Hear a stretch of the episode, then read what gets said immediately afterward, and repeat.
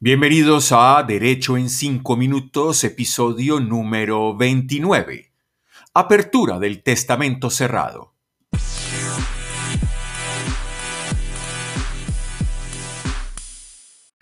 Soy Edgar Humberto Campos y les doy la más cordial bienvenida a este su podcast semanal en Derecho. Derecho en 5 minutos a través de las plataformas Anchor FM, Spotify y Apple Podcasts. Terminando ya el periodo estival en el viejo continente, preparándonos en el último tercio para el año 2023, pues eh, es importante hacer mención el día de hoy a la apertura del testamento cerrado.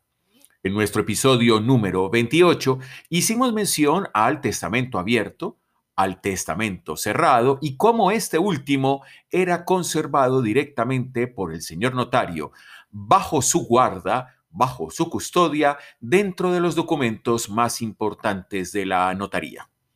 Ahora, ahora llegó el momento de dar apertura y lectura a este testamento.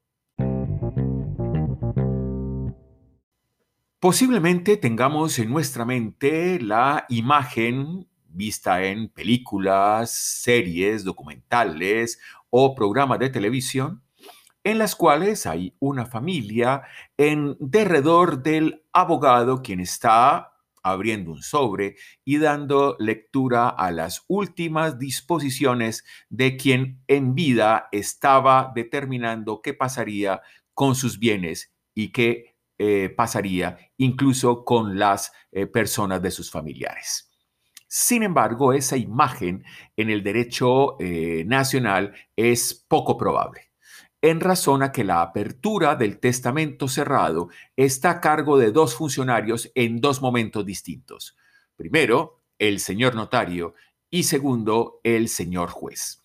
¿Cuándo interviene el uno o cuándo interviene el otro? En el caso de la intervención del señor notario, nos lo ha dicho el decreto 960 de 1970 que el testamento cerrado se dejará al notario o al cónsul colombiano que lo haya autorizado para su custodia en la forma y condiciones que determine el reglamento. Sin embargo, es muy importante de hacer mención cómo se hace la apertura de ese testamento. Lo primero es que hay que solicitarle a ese notario en especial, quien guarda el testamento, la apertura del mismo. Para ello, es necesario, y parece verdad de perogrullo, demostrar que el testador ha fallecido. Esto en razón a que no podemos dar apertura de ese sobre sin la prueba del fallecimiento. El notario a quien se solicita entonces la apertura y publicación del testamento hará constar en un acta especial tal solicitud que estará firmada por todos quienes intervienen en la diligencia.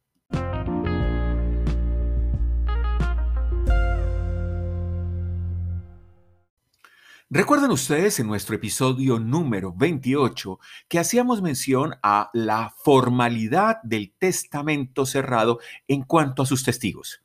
Dijimos que además de la firma del testador y del notario, era necesario la firma de cinco testigos. Pues bien, llegó el momento en el cual debemos abonar o validar esas firmas. Es por eso que el decreto 960 del año 70 en su artículo 65, el cual fue modificado por el decreto 2163 de ese mismo año, 1970, pero esta vez en el artículo 40, establece que el notario debe citar a esos testigos que suscribieron tanto la escritura como el sobre cerrado que dice contener el testamento. ¿Para qué?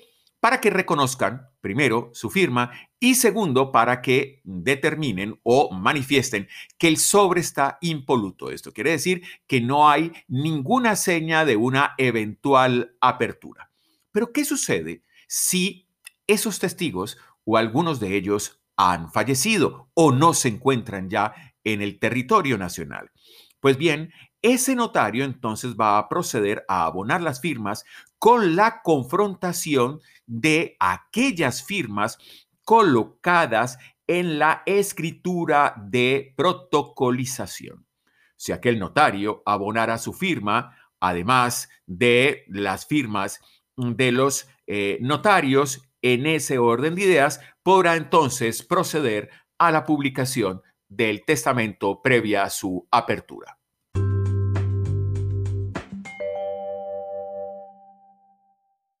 No obstante lo anterior, podría suceder que alguno de los interesados, esos herederos o esos legatarios o cualquier persona que probare un interés en esa sucesión o en la apertura del testamento, pudiera manifestar al notario que se opone a la apertura de ese sobre que dice contener el testamento. En ese orden de ideas, el señor notario debe abstenerse de continuar con la diligencia en razón a esa controversia. Y es ahí cuando aparece el señor juez. El artículo 473 del Código de General del Proceso establece que hay un procedimiento especial para la apertura y publicación judicial del testamento cerrado en caso de oposición.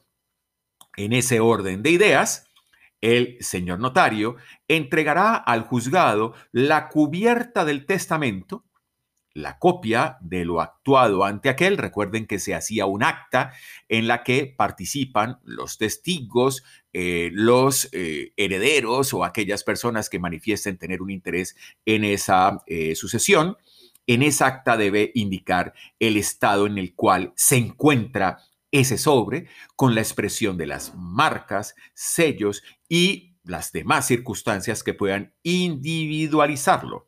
Y el juez señalará fecha y hora para la audiencia con el fin de resolver esas oposiciones.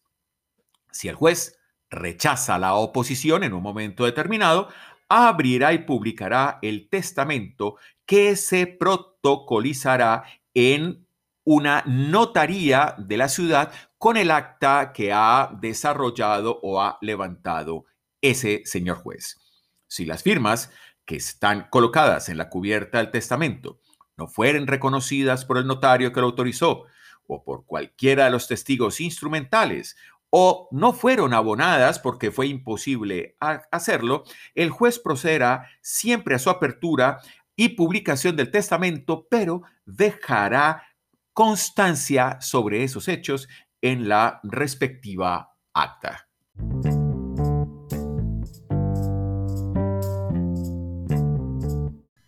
El juez competente para la apertura de ese testamento cerrado no es otro que el juez civil municipal en primera instancia. Así lo establece el artículo 18 del Código General del Proceso, numeral 5. ¿Qué sucede si al momento de la apertura del testamento se observa que el sobre presenta por lo menos señas de haber sido manipulado o incluso de intentarse su apertura. Pues bien, se va a dejar constancia, como lo dijimos en el segmento anterior, de esa circunstancia y se procede a la apertura del testamento. Ese será el momento cumbre en el cual todos conoceremos cuáles han sido las disposiciones del testador. Y posiblemente será el momento de las sorpresas. Una vez realizada la publicación de ese testamento, surgen varios caminos para los herederos o para los causavientes. Uno, la apertura de la sucesión intestada. Dos, intentar la nulidad del testamento. Tres, la reforma del testamento. ¿Cuáles serán esas acciones? ¿Podrán los herederos pretermitidos impugnar ese testamento? Pues todo esto suena como abre bocas a una radionovela de los años 70. Sin embargo, este no será el tema del próximo episodio, el número 30, porque en el episodio 30 hablaremos de los testamentos privilegiados. Seguramente testamentos que usted no conocía. Nos escuchamos dentro de ocho días a través de las plataformas Anchor FM, Spotify y Apple Podcasts en Derecho en cinco minutos. Soy Edgar Humberto Campos y les digo hasta pronto.